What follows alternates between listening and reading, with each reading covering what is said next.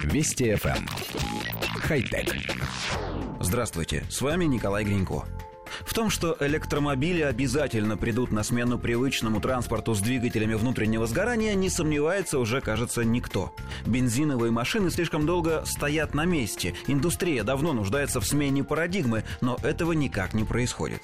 Когда на горизонте замаячили первые потребительские электромобили, казалось, что они вот-вот сметут с лица земли дымный и шумный транспорт. Однако проходят годы, а светлое электробудущее все не наступает.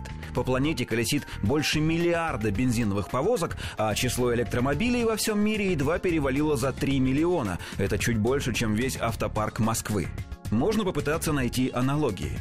Давайте вспомним, как выглядел рынок мобильных телефонов, скажем, в начале 2000-х. Он был стабильным и абсолютно предсказуемым. На нем безраздельно властвовали такие гиганты, как Nokia, Sony Ericsson, Panasonic, BlackBerry. Но Стив Джобс, доставший из кармана джинсов первый iPhone, перевернул все с ног на голову. Монстрам пришлось заново вступать в борьбу за выживание. И кто-то в результате просто исчез, а кому-то пришлось принимать новые правила игры. Почему же такого не происходит на автомобильном рынке? Причин тут несколько, и одна из них – время жизни одного изделия.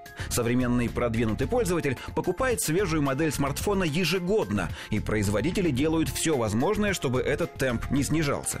В таких условиях менять рынок довольно легко. Дай пользователям новую игрушку, подожди три года и собирай дивиденды.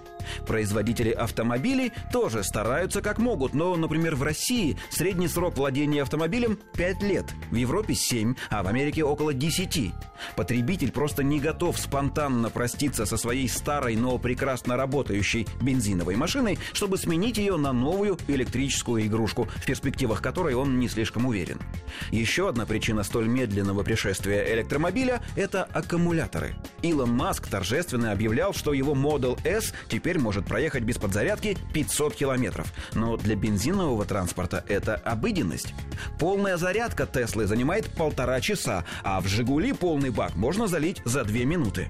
Чтобы заставить потребителя по-настоящему задуматься, электромобиль должен, грубо говоря, заряжаться за минуту и без проблем ехать тысячу километров. Ну и третья причина. Развитие каршеринга и общественного транспорта привело к тому, что в крупных городах арендовать машину на время становится проще и выгоднее, чем приобретать ее в постоянное пользование.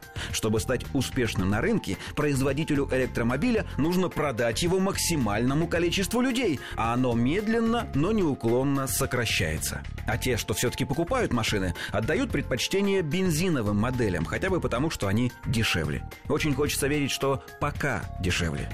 Хотя... Вести FM. Эм. Хай-тек.